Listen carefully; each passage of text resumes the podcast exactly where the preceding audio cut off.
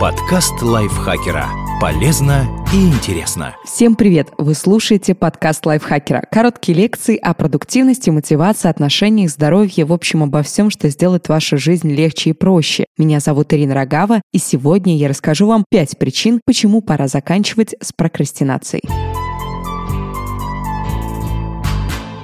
Около 20% людей склонны к хронической прокрастинации. Если вы в их числе, стоит задуматься о переменах. И вот почему.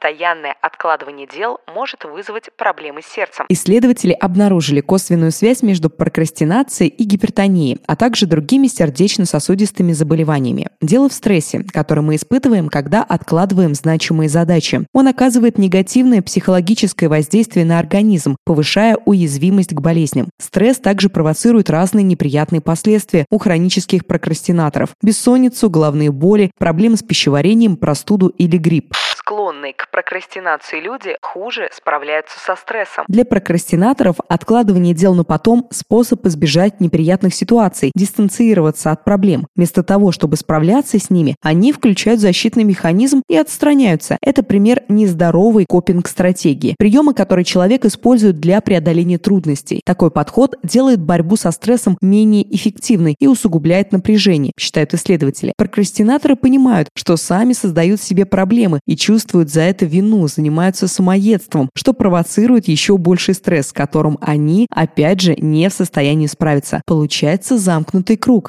Хронические прокрастинаторы пренебрегают заботой о здоровье в целом. Вместо того, чтобы записаться на прием к врачу, когда почувствовали недомогание, или просто пройти плановую диспансеризацию, они тянут до последнего и к специалисту обращаются только в самом крайнем случае или в уже критическом состоянии. Очевидно, каким последствиям это может привести. Прокрастинация вредит карьере и доходу. Прокрастинаторы зарабатывают меньше, и их больше в числе безработных. Им также сложнее уйти с работы, даже если она им не нравится и не дает никаких перспектив роста на текущем месте. Виной всему страх потерпеть неудачу и неуверенность в себе. Прокрастинация сказывается на успеваемости учащихся. В ходе исследования выяснили, что прокрастинация в долгосрочной перспективе оказывает негативное воздействие на студентов. Их оценки и общее состояние к концу года ухудшаются. Непредвиденные обстоятельства, помехи и прочие факторы могут помешать выполнить проект, отложенный на последний момент, что ухудшает работоспособность и снова провоцирует стресс. Это касается не только курсовой или дипломной работы в университете, но и, например, квартального отчета, который вы сдаете руководителю на работе. Если вы часто приступаете к выполнению задачи условно за час до дедлайна, то рискуете своей эффективностью и здоровьем. Спасибо большое вам за прослушивание. Ставьте лайки, пишите комментарии, подписывайтесь на наш подкаст. С вами была Ирина Рогава. До встречи в следующем выпуске.